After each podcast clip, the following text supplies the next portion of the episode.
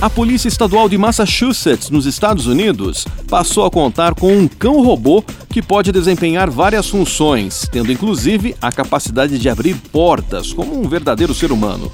Conhecido como Spot, ele foi desenvolvido pela Boston Dynamics e foi usado em dois incidentes reais, além de ter sido útil também em sessões de treinamento de policiais. As autoridades têm o objetivo de usar o robô como se fosse um cão de verdade, podendo substituir os animais nas operações de resgate, inclusive participando de eventos mais perigosos.